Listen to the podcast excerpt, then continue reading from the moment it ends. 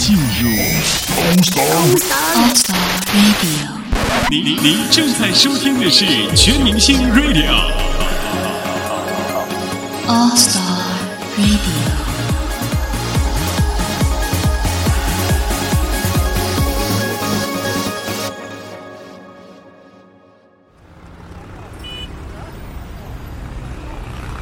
在嘈杂的都市里，试着放慢脚步，每天留一段时间让自己松下来。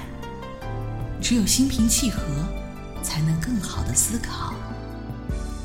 用心感触，用爱聚焦。欢迎收听《楚乔慢生活》。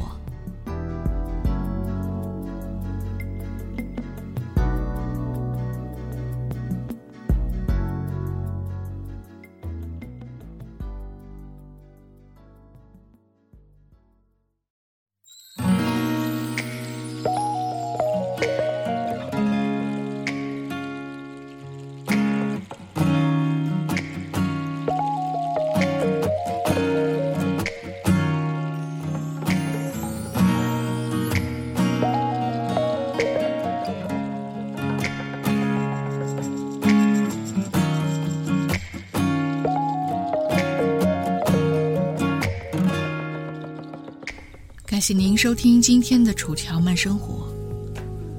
今天是《楚乔慢生活》的特别节目第一期。我们收到了一位朋友的短文，来说一说他自己的故事。当然，如果大家有什么想要和楚乔来聊的，也可以发送邮件到 p y f y k y t y at 幺六三点 com。来和大家分享您的故事，或者有什么歌想要点播或送出，也可以写邮件给楚乔，或者关注楚乔的新浪微博“楚乔 Celia”。楚乔自然是楚乔慢生活的楚乔，微博名是楚乔 C E L I A。九妹的这篇短文叫做《上错车》。下午睡了一觉。做了奇怪的梦，总体可归结为上错车。醒后散步，回想梦里细节，竟是如此寓言故事。我和小绿在一个叫五角场的地方上车，司机是个男的，问他是不是载我们到要去的地方，他模棱两可。等我们发现不对，想下车的时候，车子却已经在荒郊野外了。上的是辆公交，况且也是白天，所以我们俩并不是十分害怕。再说这辆公车上还有这么多人。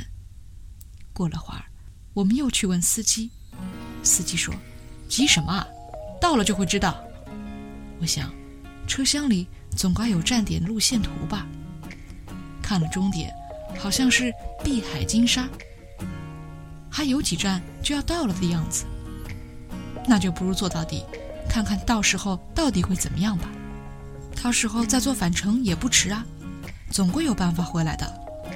于是，我们就坐在车上，透过玻璃窗看两边不熟悉，倒也有些野趣的风景。大部分是绿色的草。车上的人们好像也不回答我们。终点是哪里？总之，我们坐了很久很久的车，从上午开始，好像都快下午了，太阳都开始下山了。我有些担心末班车的时间。